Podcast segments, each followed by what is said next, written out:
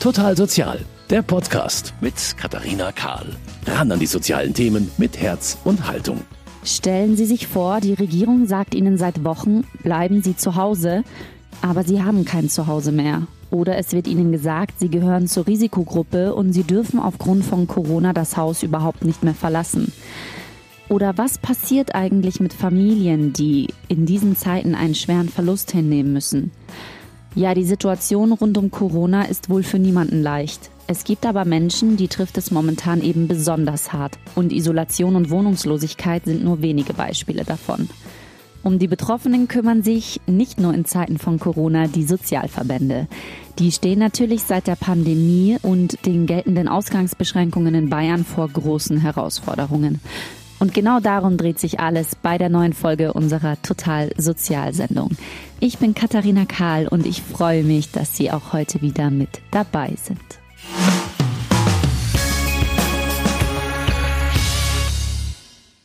Am Telefon habe ich jetzt Annika Haas. Sie arbeitet bei der Zweigstelle Caritas München West. Grüß Gott, Frau Haas.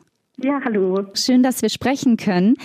Ja, jetzt befinden wir uns aktuell in einer ganz besonderen Ausnahmesituation, mit der wohl keiner von uns jemals gerechnet hätte. Seit einigen Wochen haben wir Ausgangsbeschränkungen in Bayern und wir wollen natürlich wissen, wie beeinflusst das die sozialen Trägerschaften in München? Also man hört die ganze Zeit von den Familien, die jetzt mit den Kindern im Homeoffice sind und dass es anstrengend ist und ist ja auch alles nachvollziehbar. Aber viel mehr trifft es ja noch die Schwächsten in der Gesellschaft. Wie hat sich Ihre Arbeit verändert, vor allem was die Vermittlung von äh, freiwilligen Helfern angeht?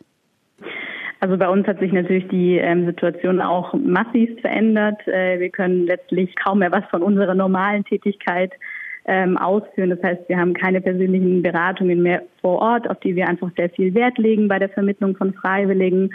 Alle unsere Veranstaltungen natürlich zum bürgerschaftlichen Engagement wurden abgesagt, äh, Netzwerktreffen etc. Das heißt, wir arbeiten derzeit mobil und fast ausschließlich äh, digital. Also Teambesprechungen finden per Skype statt etc. Und haben äh, und wir haben natürlich auch versucht, sehr sehr schnell auf die aktuelle und äh, veränderte Situation zu reagieren und äh, mitunter natürlich äh, auch auf die veränderten Bedarfe. Das heißt, wir haben eine Hotline eingerichtet, auf der sich die Freiwilligen melden können, die gerne unterstützen möchten. Und nach einer kurzen telefonischen Beratung äh, können sich die Freiwilligen dann in einen E-Mail-Verteiler aufnehmen lassen und uns gemeldete Bedarfe von, von unseren Einrichtungen, also unseren Kooperationspartnern, werden dann eben über diesen Verteiler verschickt. Und dabei versuchen wir weiterhin darauf zu achten, dass wir es möglichst lokal halten, also dass wir unsere Freiwilligen dann nicht durch die ganze Stadt schicken, sondern möglichst vor Ort und direkt nebenan ähm, unterstützen können. Und wenn Sie jetzt sagen, dass Sie die Freiwilligen per Telefon oder online vermitteln, was bieten Sie denn jetzt, um Menschen in der Corona-Pandemie zu unterstützen, an? Also die größte Nachfrage ist natürlich ähm, schon nach wie vor die, die Einkaufshilfen ähm, und die, die Unterstützung einfach beim, bei denen, die nicht, nicht rausgehen können oder sich auch nicht trauen, vor die Tür zu gehen. Da ähm, ist natürlich schon auch Einsamkeit ein großes Thema. Also manchmal braucht es dann einfach auch jemanden, mit dem man mal sprechen kann. Ähm, genau. Und auf der anderen Seite, worauf wir auch reagiert haben, ist natürlich der, der Bedarf aufgrund der Tafelschließungen, dass wir den Foodtruck äh, installiert und ins Leben gerufen haben, dass sich da einfach äh, Personen mit knappem Budget wirklich äh, Lebensmittel sichern können und äh, ja, da einfach in Bezug auf die Existenzängste unterstützt und versorgt werden können. Das ist eine tolle Sache mit dem Food Truck. Dazu werden wir nächste Woche eine eigene Folge bei Total Sozial machen, weil wir das vor dem Hintergrund, dass es eben jetzt viele Tafeln aktuell nicht so geben kann wie gewohnt, eine schöne Idee mhm. fanden.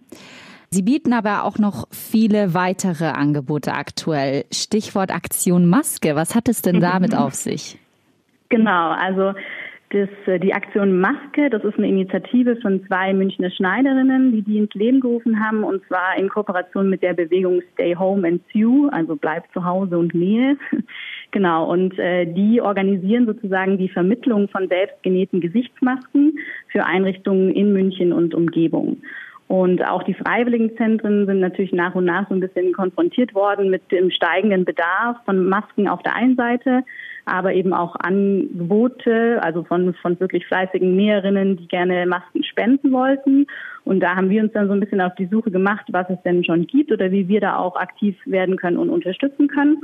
Und da sind wir eben auf diese Aktion Maske gestoßen, auf diese tolle Initiative und haben uns mit denen zusammengeschlossen das heißt, dass sich also unsere Kooperationspartner, soziale Einrichtungen etc. da melden können, wenn sie einen Bedarf an Masken haben. Und auf der anderen Seite haben wir es an unsere äh, Freiwilligen verschickt, in der Hoffnung, dass sich einfach noch viele, viele Hobbynäher und Hobbynäherinnen finden, die gerne mitmachen möchten. Und ähm, genau, also auch an dieser Stelle, wenn das jemand hört, der gerne nähen möchte, mhm, wir sind jederzeit, ähm, freuen wir uns über zusätzliche Unterstützung. Genau, genau, ich wollte gerade sagen, der Bedarf wird ja spätestens im Freistaat ab nächster ja. Woche enorm steigen, wenn 13 Millionen Bayern auf einmal eine Maske brauchen, oder? Ja. Was man da allerdings dazu sagen muss, um da Missverständnisse zu vermeiden, also das ist wirklich rein der Gedanke, Basis der Solidarität. Und insofern ähm, ist es auch den Einrichtungen wirklich vorbehalten, da ihre Bedarfe an an Masken ähm, zu melden. Das heißt, äh, Privatpersonen können da leider nicht äh, sagen, ich brauche jetzt fünf, fünf Masken, sondern das ist Tatsache den, den sozialen Einrichtungen vorbehalten. Klar, nee, auf jeden Fall. Finde ich aber eine ganz schöne Idee, weil ich kann mich erinnern, dass ich vor einigen Wochen zum ersten Mal eine Maske tragen musste, als mhm. das mit Corona so langsam losging auf einem Rückflug. Und das war diese klassische medizinische Maske.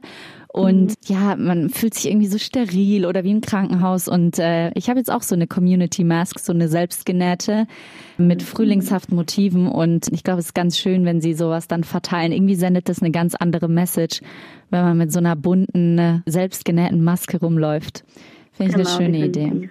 Wichtig genau. ist eben, dass sie natürlich heiß waschbar ist damit wir nicht noch mehr, mehr Viren verbreiten, als wir schützen, wir davor schützen, genau. Aber, Oder noch ja. mehr Müll produzieren, wenn man die immer danach wieder wegwirft. Die soll ja schon ja. wiederverwertbar sein. Ganz genau.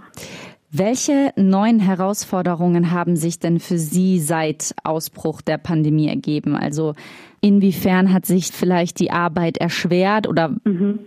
Also definitiv. Letztendlich ist unsere größte Herausforderung natürlich schon ähm, die Kontaktbeschränkungen und Einschränkungen. Ähm, denn wir setzen einfach schon viel natürlich auf die auf das persönliche Gespräch vor der Vermittlung und ähm, einfach auch auf Veranstaltungen, Treffen etc. Also das ist unsere größte Herausforderung, davon aktuell Abstand nehmen zu müssen. Ähm, genau, und äh, klar, wir sind jetzt aber am Überlegen, was wir alternativ äh, ins Leben rufen können. Also wir setzen viel auf das Engagement von zu Hause, und ähm, auch die Einrichtungen versuchen weiterhin ihre Freiwilligen natürlich zu halten, indem sie abgestimmt auf die veränderten Bedarfe da auch darauf reagieren oder sich vielleicht ähm, dann telefonisch austauschen oder auch telefonisches Engagement ermöglichen oder wo es geht auch auch digital natürlich. Also das ist, denke ich, äh, schon was, was wir auch mitnehmen, dass da noch Luft nach oben ist und äh, wir im digitalen Bereich da denke ich auch auf jeden Fall weiterhin dranbleiben. Genau. Ich denke, gerade die Caritas ist ja ein, ist ein Sozialverband, der sich sehr für ältere Menschen auch einsetzt. Und ich kann mir vorstellen, dass es für viele ältere Menschen gerade sehr, sehr schwer ist. Da kann so ein Telefonat oder eine kleine Brieffreundschaft, kann ich mir vorstellen, auf jeden Fall schon mal helfen und die Situation ein kleines bisschen besser machen. Die Caritas steht natürlich für Nähe und Nächstenliebe. Und mhm. diese Nächstenliebe kann ja gar nicht mehr so persönlich gezeigt werden. Wie ist es für Sie als Mitarbeiterin solch eines Verbands, der ja eigentlich von Nächstenliebe und Nähe lebt, auf einmal keine Nähe mehr zulassen zu dürfen? Schwierig natürlich. Also klar, wie Sie sagen, das ist unser Credo und was uns auszeichnet, äh, nah am nächsten zu sein. Und das können wir einfach aktuell nicht. Und der persönliche Kontakt äh, fehlt natürlich sehr. Also ich ich ganz persönlich würde mir natürlich auch wünschen, äh, wirklich bald wieder persönlich beraten zu können und dass neben, dass eben auch, ja, das freiwillige Engagement weitergehen kann, denn die Bedarfe sind natürlich nicht verschwunden. Und auf der anderen Seite ist es ähm, aber auch in der Krise so schön zu sehen, wie viele sich wirklich solidarisch zeigen, wie die Gemeinschaft zusammenhält, wie viele sich engagieren wollen zu aktuellen Zeiten, also wie groß wirklich die Hilfsbereitschaft ist. Und das zu sehen, ist, ist, ist auch trotz der Krise eine Riesenfreude und macht auf jeden Fall Hoffnung auf die Zukunft. Vielen lieben Dank, Frau Haas. Sehr gerne. Ging. Vielen Dank. Auch ich danke. Ich wünsche Ihnen noch einen schönen Tag und ja, äh, bleiben Sie gesund. Ja, Sie auch. Vielen lieben Dank. Dankeschön. Tschüss. Wiederhören. Wir haben ja eben schon über die Arbeit der Caritas in Zeiten von Corona gesprochen. Auch die Malteser haben ihre Hilfsprogramme in Altenheimen und in ihren sozialen Einrichtungen den aktuellen Gegebenheiten angepasst. Aus diesem Grund habe ich jetzt den Pressesprecher des Malteser Hilfsdienstes der Erzdiözese München und Freising, Wilhelm Horlemann, am Telefon. Hallo, Herr Horlemann. Grüß Gott. Herr Hollemann, wenn man sich die Hilfsangebote der Malteser aktuell durchliest, dann hat man das Gefühl, sie decken querbeet alles ab, was momentan benötigt wird. Also Beatmungsplätze, Einkaufshilfen, Online- oder Telefonbesuchsdienst etc. Wie setzt sich denn die Corona-Hilfe der Malteser genau zusammen hier in der Erzdiözese? Im Prinzip eigentlich nach unserem Leitsatz Hilfe den Bedürftigen, ähm, so wie immer. Wir versuchen da zu sein, wo halt ein bestimmter Bedarf ist. Das hat jetzt in der Corona-Zeit, äh, ist natürlich schwierig, einige Dienste aufrechtzuerhalten, so in der Form, wie wir sie bisher kannten. Also nehmen wir mal das Beispiel der Besuchsdienste, wo normalerweise ein, ein, ein Freiwilliger, ein Ehrenamtlicher ein bis zweimal die Woche einen vereinsamten Senior besucht und mit dem zusammen spielt oder spazieren geht oder auch mal einkaufen geht. Das ist natürlich jetzt nicht möglich. Und deswegen haben wir unsere Telefonbesuchsdienste, die wir vorher schon hatten, aber weiter ausgebaut, sodass die Personen, die jetzt schon betreut wurden, auch weiter betreut werden können. Und das Gleiche gibt es natürlich für die viele weitere Dienste, die die Malteser anbieten, auch. Ähm, Stichwort Demenzarbeit, Hospizarbeit. Die Menschen brauchen ja immer noch Betreuung. Und die rufen wir jetzt halt vermehrt an und versuchen denen zu signalisieren, wir sind da, ihr könnt mit uns reden, wir versuchen euch zu helfen, da wo es geht. Wie muss man sich das vorstellen, gerade wenn Sie das Stichwort Hospizarbeit erwähnen? Das ist ja auch schon auf persönlicher Ebene ein sehr, sehr schwieriges Thema, allgemein Kranken beizustehen, Menschen, die sich in einer sehr schwierigen Situation befinden. Wie funktioniert das jetzt über Telefon? Das ist ja sicherlich für die Mitarbeiter auch eine völlig neue Situation. Haben Sie dann da Kurse angeboten, wie, wie so ein Telefoninterview ablaufen soll oder wurden die Mitarbeiter da mehr oder weniger ins kalte Wasser geschmissen? Die Mitarbeiter sind natürlich sehr empathisch und die kennen die Leute natürlich auch, die die jetzt anrufen. Es ist jetzt nicht so, dass jemand wildfremdes bei einer äh, Hospizfamilie anruft, sondern es sind die, die ähm, Ehrenamtlichen, die auch sonst schon in die Familie gegangen sind, die die Leute also kennen. Und dann sind es ganz oft so Geschichten, dass einfach auch vielleicht für Angehörige, dass die einfach mal reden wollen, dass man sich austauschen will, dass man mal was anderes hört, eine andere Stimme hört, mit jemand anderem reden will.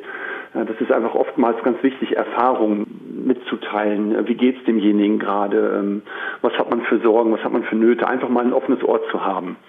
Natürlich äh, werden unsere Leute immer auf bestimmte Gesprächs- und Situationen vorbereitet. Dass jetzt solche Besuche, die sonst persönlich sind, per Telefon gehen, das konnte man jetzt so ad hoc natürlich nicht mehr schulen. Aber es gibt ja für alle Mitarbeiter natürlich auch immer irgendwelche Feedbackrunden, wo die sich austauschen können, wo man Erfahrungen austauscht, wo man sich sammeln kann. Und die bringt man jetzt in diese Telefongespräche natürlich mit ein. Ja, gleichzeitig, das ist jetzt vielleicht noch ein bisschen ein anderes Angebot. Wir haben ja eine Schirmherrin, die Ulrike Kriener, die unsere Schirmherrin für die Kinder- und Jugendhospizarbeit ist. Die hat jetzt ein paar Märchen gelesen und auf Video aufgenommen. Das werden wir auf unseren Social Media Kanälen nehmen, dass zum Beispiel so Geschwisterkinder oder wenn Kinder halt von einer natürlichen Krankheit betroffen sind, dass die sich das halt anhören können und da auch mal ein bisschen Ablenkung bekommen und das mitkriegen. Das ist eine Aktion, die bei uns ab Freitag bis Sonntag immer um 10 Uhr werden wir ein Video live schalten mit Märchen das sind so kleine Angebote, um den Alltag von, von Betroffenen einfach ein bisschen ja, schöner zu gestalten, ein bisschen ein Lächeln in die Familien zu bringen.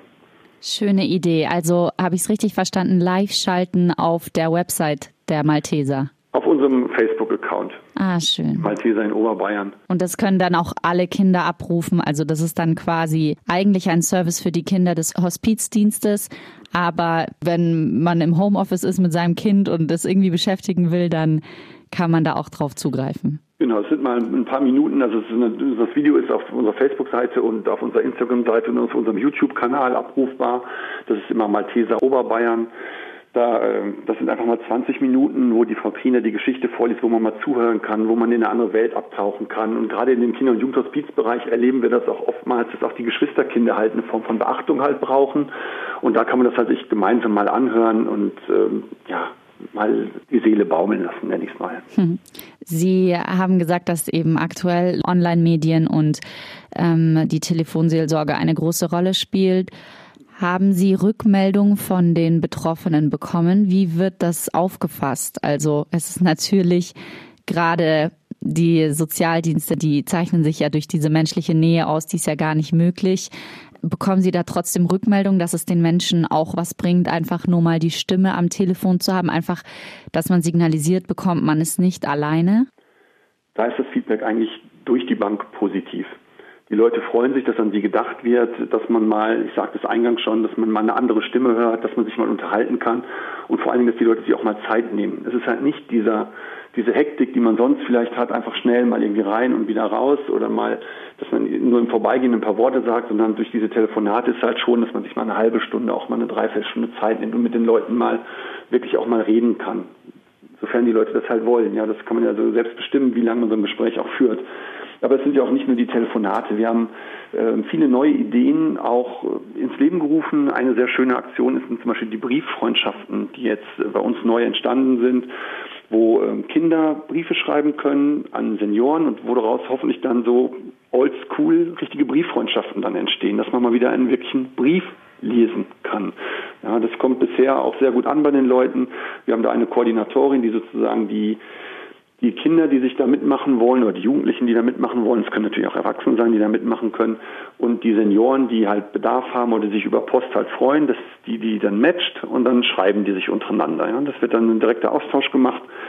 Die Leute haben vielfältige Probleme, auch allein wie ist es mit dem mit seinem Hund vor die Tür zu gehen. Einige Leute, die vielleicht Risikogruppe sind, die trauen sich nicht oder können das nicht. Und auch hier haben die Malteser sich überlegt, das können doch wir auch machen. Und es gibt jetzt halt Gruppen, die einfach dann mit dem Hund eine Runde Gassi gehen oder auch zum Tierarzt gehen. Es ist schön, Ihnen zuzuhören, Herr Horlemann, weil es zeigt, dass neben diesen ganzen negativen Nachrichten aus so einer schwierigen Zeit auch schöne neue Ideen entstehen können.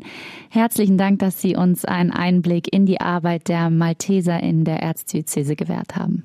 Sehr gerne. Ja, beeindruckend, was die Malteser da in Zeiten von Corona auf die Beine gestellt haben. Und jetzt habe ich Stefanie Kabisch am Telefon. Sie leitet die Einrichtung des katholischen Männerfürsorgevereins in der Pilgersheimer Straße in München. Grüß Gott, Frau Kabisch. Schön, dass wir sprechen können. Ja, Sie als Leiterin der Einrichtung in der Pilgersheimer Straße befinden sich aktuell auch in einer nicht ganz so alltäglichen und gewöhnlichen Situation. Sie mussten für Ihr Haus viele neue Regelungen aufstellen. Frau Kabisch, was hat sich in Ihrer Einrichtung seit Ausbruch des Coronavirus verändert? Also wir versuchen hier im Haus an der Pilgersheimer Straße ähm, einen möglichst besten Schutz zu bieten für die Schlafgäste bei uns im Haus und auch für die Klienten. Und wir versuchen zum einen sehr viel Information zu geben und die Mitarbeiter natürlich auch mit entsprechender Schutzausrüstung auszustatten und auch bei Bedarf die Bewohner und mehr Ruhe reinzubringen in die ganze Situation. Inwiefern hat sich die Wohnsituation der Bewohner denn verändert? Ist es überhaupt möglich, in Ihrer Einrichtung ein Abstandsgebot von eineinhalb Metern einzuhalten?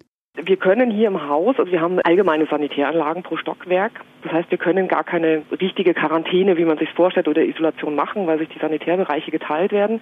Das, was wir jetzt hier im Haus gemacht haben, relativ schnell, ist, dass wir die Schlafgäste, die im Haus waren, mit der Arztpraxis durchgegangen sind und geschaut haben, wer gehörten wirklich zur Risikogruppe und dann versucht haben, das Doppelzimmer zu vereinzeln. Das heißt, wir haben den zweiten Bettplatz gesperrt, um da ein bisschen mehr Schutz nochmal zu bieten. Wir haben dann ähm, beschlossen, dass wir das Frühstück und Abendessen nur noch für Schlafgäste anbieten können und das Mittagessen ist jetzt für Externe auch nur noch zum Mitnehmen. Also dass wirklich ein bisschen mehr Ruhe reinkommt ins Haus und wir diesen Parteiverkehr, den wir eh automatisch haben, weil wir ja auch eine offene Beratungsstelle sind, ein bisschen einzuschränken. Auch für die Bewohner der wohnungslosen Unterkünfte ist die Situation, kann ich mir vorstellen, schwierig. Ausgangsbeschränkungen, keine Besuche mehr, verschärfte Kontrollen auch ihrerseits, natürlich zum Schutz der Bewohner. Akzeptieren die das oder stoßen sie da auch auf Gegenwehr? Also es gab welche, die von Anfang an, wo das sehr viel in der Presse dann auch war, sehr gut schon mit umgegangen sind, auch selber darauf geachtet haben. Bei anderen hatte ich jetzt das Gefühl, in dem Moment, wo wir im Speisesaal also wirklich die, die Stühle rausgeräumt haben und wirklich sagen, es können nicht mehr als so viele Personen gleichzeitig in diesem Raum sein, da ist es dann mehr angekommen, dass es wirklich ernst ist und die Kollegen sind auch regelmäßig rum und haben immer gesagt, achtet bitte auf den Abstand. Und da haben wir gemerkt, es kommt mehr an. Also es, es wird bewusster einfach. Gibt es von Seiten der Bewohner in Ihrem Haus einen erhöhten Gesprächsbedarf? Also bieten Sie da auch eine Art Seelsorge oder offenes Gespräch bei Sorgen und Existenzängsten, die ja bei den Leuten, die in Ihr Haus kommen, eigentlich auch schon ohne einer Corona-Pandemie vorhanden sind? Also ist es teils, teils. Also wir haben Herren, die suchen schon täglich zum Teil das Gespräch aufgrund der Situation. Es gibt andere, wo so man merkt, dass, dass es halt deutlich zur Ruhe gekommen ist, als sie gemerkt haben, es werden Maßnahmen ergriffen, es kommen nicht mehr so viele von außen rein. Und sie merken einfach, ah, da wird was für uns getan, da wird auch geschaut mit dem Schutz und wir müssen jetzt auch alle gemeinsam schauen, dass wir die Zeit gut überstehen. Und da ist deutlich mehr Ruhe reingekommen. Wenn jemand Gesprächsbedarf hat, kann er sich immer anmelden und wir haben immer einen Spätdienst im Haus. Der KMFV ist ja als Sozialdienst auch von ehrenamtlichen Helfern abhängig. Man hört immer wieder, dass viele Sozialverbände aktuell einen Mangel an Helfern verzeichnen, weil viele Menschen Angst davor haben, sich anzustecken. Wie ist denn die Lage bei Ihnen im Haus? Haben Sie noch Ehrenamtliche? Also was jetzt gerade ganz viel ehrenamtliche Unterstützung ist, ist das Nähen von diesen sogenannten Behelfsmasken oder Community Mask. Und da sind ganz viele Ehrenamtliche gerade dabei und unterstützen den katholischen Männerfürsorgeverein. Wir selber hier im Haus haben zwei Ehrenamtliche, die uns ab und zu unterstützen und das ist so ein Freizeitbereich und der ruht jetzt leider. Was sehr schade ist, aber natürlich in der momentanen Situation einfach nicht möglich. Aber wir erleben schon, dass da jetzt sehr große Bereitschaft ist auch. Und wie kann man spenden? Dürfen Sie überhaupt noch persönlich die Sachspenden entgegennehmen oder verhindern das die Hygienebestimmungen? Also bei uns kann man schon vor Ort. Also wir kriegen ja auch, wir haben eine Kleiderkammer auch im Haus. Wir kriegen nach wie vor Kleiderspenden, wo wir auch sehr dankbar für sind. Und bei uns kann man an der Pforte immer was abgeben. Das ist ja nur ein ganz kurzer Besuch. Und wir können zum Beispiel jetzt hier im Haus, unsere Pforte ist ja auch äh, am Wochenende besetzt, wir können die dann auch entgegennehmen und dann an die einen Einrichtung zum Beispiel verteilen.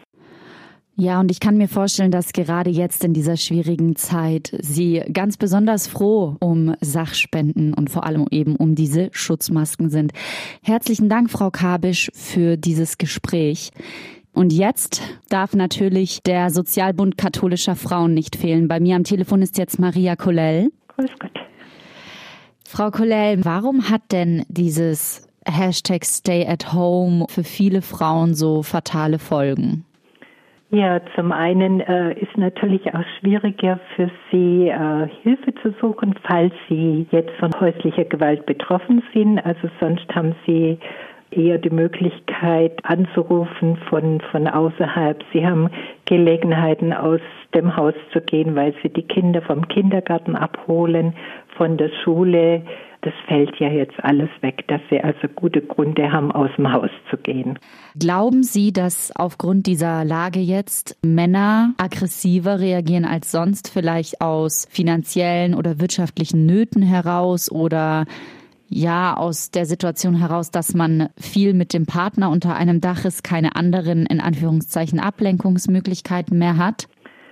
denke, in der Regel ist ja so, wenn die Stressfaktoren mehr werden, also das ist finanzielle Nöte, dass man zu beengt auf engem Raum zusammensitzt, dass man wenig Ausgleich hat, dass ja einfach die, die Lage für alle Beteiligten etwas angespannter ist, dass dann auch das Gewaltpotenzial steigt.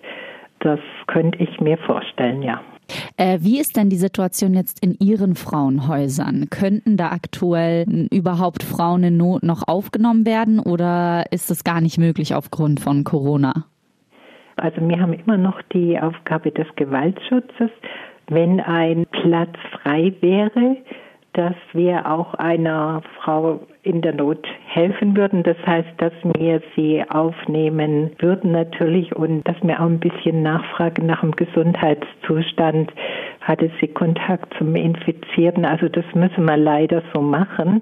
Also wir müssten sorgfältiger vorgehen, als wir es bisher machen, äh, nochmal andere Fragen stellen Aber natürlich werden wir immer noch in unserer Aufgabe, gewaltbetroffene Frauen zu unterstützen. Ne? Sie haben ja jetzt eben gesagt, Sie haben immer noch diesen Schutzauftrag als äh, Frauenhaus. Mhm. Wenn jetzt eine Frau bei Ihnen anruft oder bei einer Ihrer Kolleginnen oder Ehrenamtlichen, ja. agieren Sie aktuell anders als sonst? Haben Sie da quasi einen anderen Fahrplan aufgrund von Corona? Weil Sie können ja den Frauen jetzt zum Beispiel nicht raten, gehen Sie in ein Hotel. Wie gehen Sie da jetzt vor in diesen Zeiten?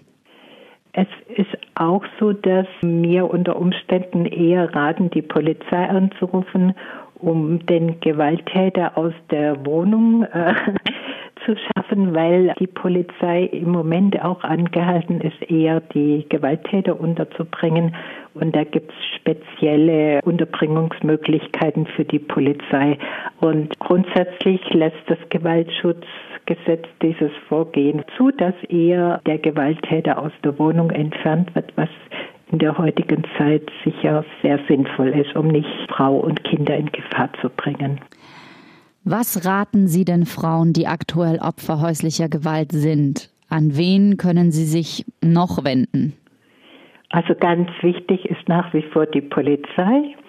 Sie kann natürlich auch in jedem Frauenhaus anrufen, in der Interventionsstelle und da nach Hilfemöglichkeiten fragen. Also es ist nicht so, dass die allein gelassen werden. Es müssen nur andere Wege heutzutage beschritten werden und das ist das große Problem für die Frauen, dass sie erstmal gar nicht ähm, so die Möglichkeiten haben, sich rundum zu informieren, was denn jetzt für sie passen würde. Also zur Not, wenn wirklich die Gefahr akut ist, am ehesten die Polizei anrufen.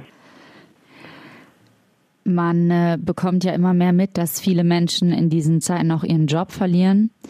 Sehen Sie es als zusätzliche Gefahr, dass es jetzt vielleicht noch mehr Frauen treffen könnte, dadurch, dass sie eben ihren Job verlieren und wirtschaftlich noch abhängiger vom Mann sind, als sie es vielleicht ohne Corona gewesen wären?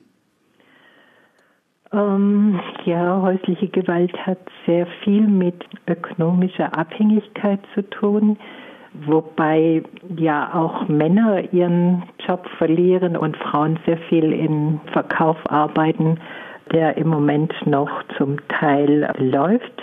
Also ich denke, je, je größer die Abhängigkeit der Frauen auch ökonomisch gesehen vom Mann ist, desto größer ist auch die Gefahr von häuslicher Gewalt. Das sehe ich schon so, ja. Genau, und dann nochmal ganz wichtig am Ende der Hinweis, wie die Frauen sie aktuell erreichen können. Also es geht immer noch telefonisch, Frauenhaus Landkreis München. Es geht auch über E-Mail. Es geht auch über die Polizei 110 anrufen und die wird dann auch schauen, ob es den Frauenhaus Platz findet oder ob wirklich der Mann eher aus der Wohnung gehen muss. Ja, aber das klingt eigentlich auch logisch. Dieser Gedanke, dass die Reaktion auf häusliche Gewalt eher dahin geht, dass der Mann das Haus verlassen muss, als dass die Kinder und die Frau in ein Frauenhaus fliehen müssen, so wie es ja oft gang und gäbe ist. Und äh, somit müssen ja auch die Kinder ihr gewohntes Umfeld verlassen. Warum sollen Frau und Kinder unter etwas leiden, was äh, sie nicht verschuldet haben? Herzlichen Dank auch für dieses Gespräch. Heute gab es sehr viel Input bei Total Sozial. Ja, wir haben heute über ein Thema gesprochen, das etwas schwer im Magen liegt. Menschen im Altenheim, die in Zeiten von Corona keinen Kontakt zur Außenwelt haben können, Kinder im Hospiz und Frauen, die aufgrund der Wir bleiben zu Hause Challenge noch mehr als sonst der häuslichen Gewalt ihres Partners ausgesetzt sind. Nichtsdestotrotz ist es wichtig, dieses Thema anzusprechen und die Arbeit der Sozialverbände vorzustellen, die gerade in diesen schweren Zeiten rund um Corona wichtiger ist denn je. Mein Name ist Katharina Kahl. Ich freue mich, dass Sie dabei waren und vielleicht schon bis bald, wenn es wieder heißt Total Sozial mit neuen spannenden Themen. Machen Sie es gut. Total Sozial, ein Podcast vom katholischen Medienhaus St. Michaelsbund, produziert vom Münchner Kirchenradio.